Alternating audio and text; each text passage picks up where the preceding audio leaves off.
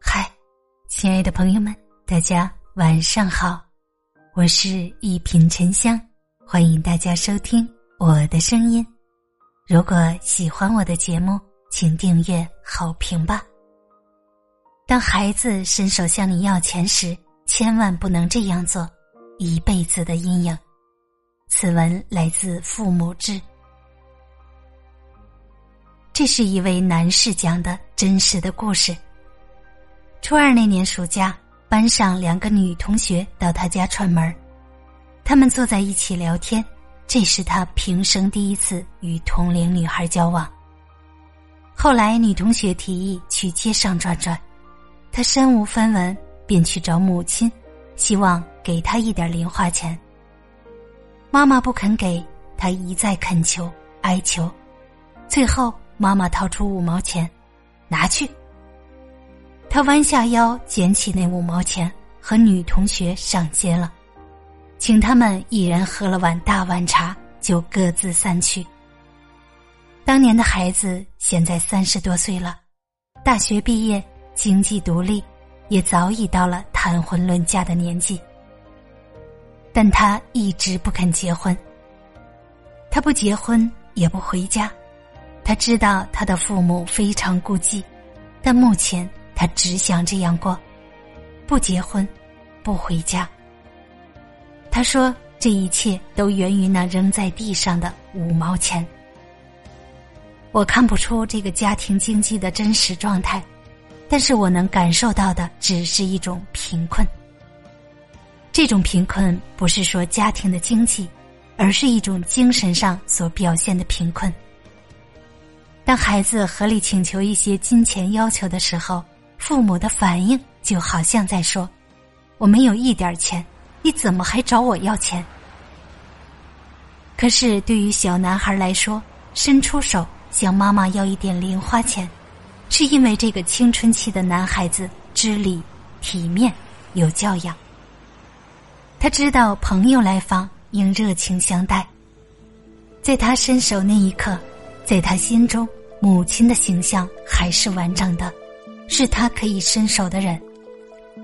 母亲掏出五毛钱扔给他，呵斥他拿去。至此，一个男孩的尊严已经体无完肤。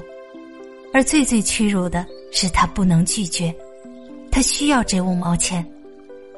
两个不明就里的女同学还在外屋等着他，期待一场愉快的同游。当他弯腰捡起这张纸币，他一定听到了尊严碎裂一地的声音，他的内心也就此四分五裂了。五毛钱就这样严重影响了他成年之后的生活道路。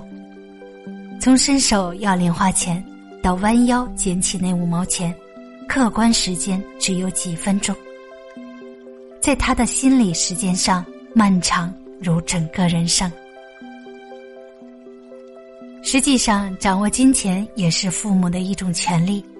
许多父母都有控制病，金钱上的控制尤甚。当他们感觉自身说一不二的权威受到挑战时，便把金钱作为武器劈向自己的孩子。现在很多不知道如何流传开来的观点，说孩子要穷养，特别是要穷养男孩子。一些富人家长为了杜绝孩子养成大手大脚的坏习惯，于是就在孩子面前藏富哭穷。这种做法要适度，适度的藏富哭穷可以变为孩子前进的动力。如果过度了，就会给孩子造成一种压力，造成金钱方面的不安全感。试想，一个整日看着父母为钱发愁、抱怨的孩子，能专心致志的学习吗？所以在孩子成年以前，家长要以坚定的语气告诉孩子。爸爸妈妈一定会保证你上学生活的费用，你不用担心。